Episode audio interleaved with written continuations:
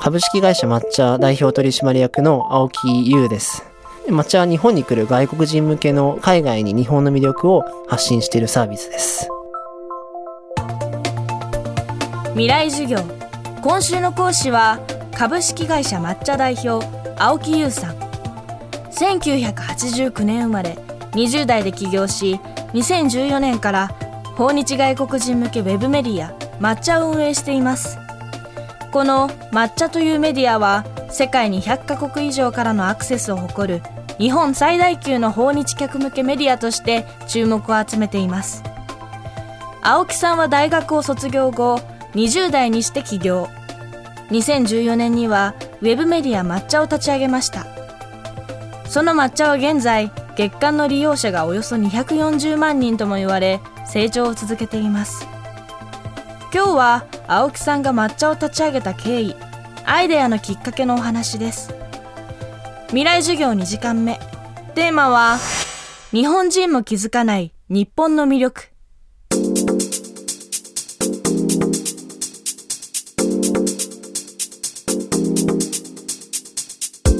えっと、抹茶を立ち上げたきっかけとしては、一つが大学の明治明治の国際日本学部というところを卒業したことが大きいです。で、そこの学部の特徴としては、日本の文化っていうものを学問として学んで、世界に発信できる人を増やそうというコンセプトの学部で、日本の漫画だったり、ファッションだったり、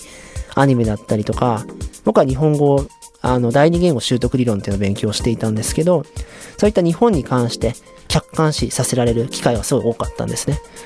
で、そこでとある教授が日本の文化は世界で流行っているけれど、日本人はそこでビジネスできてないって話を聞いて、それを聞いて僕はすごいチャンスだなって思ったんです。なぜならその時世界一周に行くって決めていて、将来独立しようって決めていたからで、なのでこれから海外回っていくにあたって日本の文化がどう受け入れられているか見ながら旅をしようっていうのをその教授の言葉を聞いて思いました。で、実際その1ヶ月後に7ヶ月間ほどかけてバックパックで海外回るんですけれど、その教授が言ってた通り、日本の文化って一部で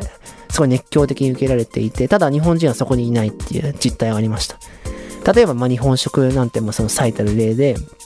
それ以外でもイタリアのルッカっていう街があるんですけど、ルッカのコミックゲームフェスティバルっていうイタリア最大の、あの、イベントがありましたと。で、その街の中で200以上のブースだったりとか、漫画扱ってる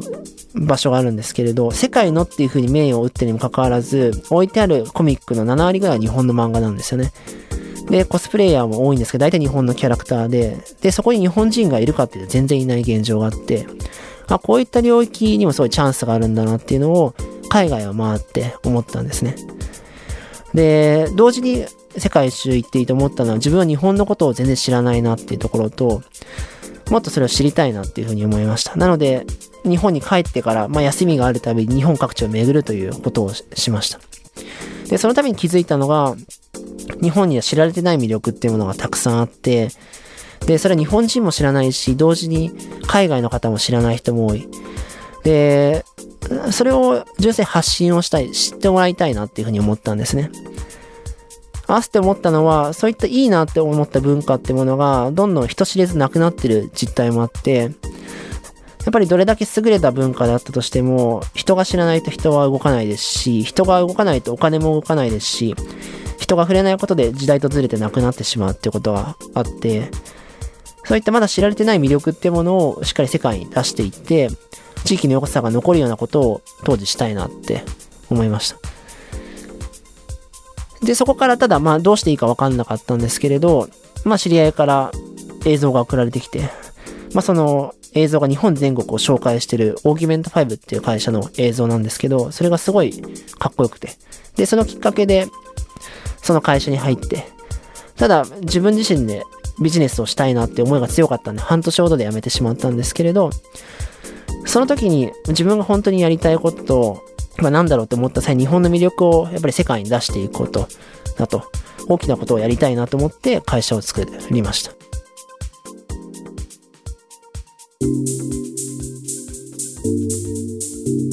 日本人も知らない。外国人にまだ知られていない日本の魅力。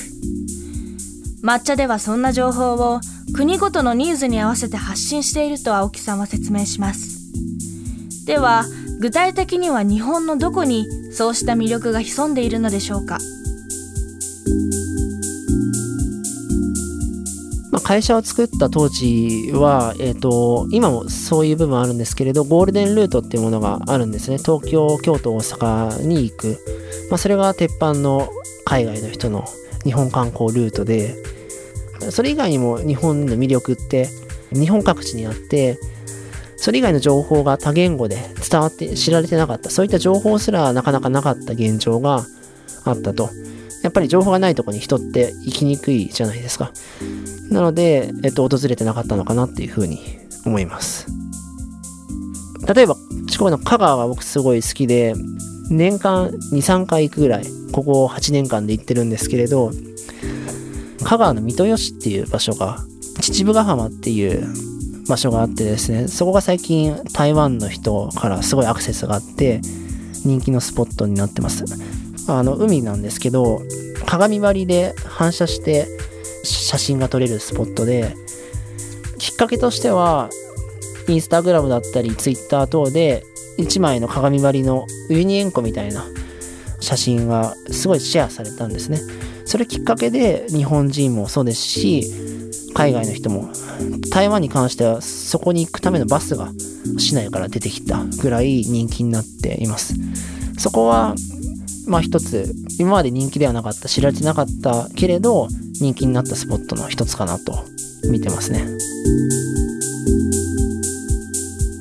今週の講師は株式会社抹茶代表青木優さん。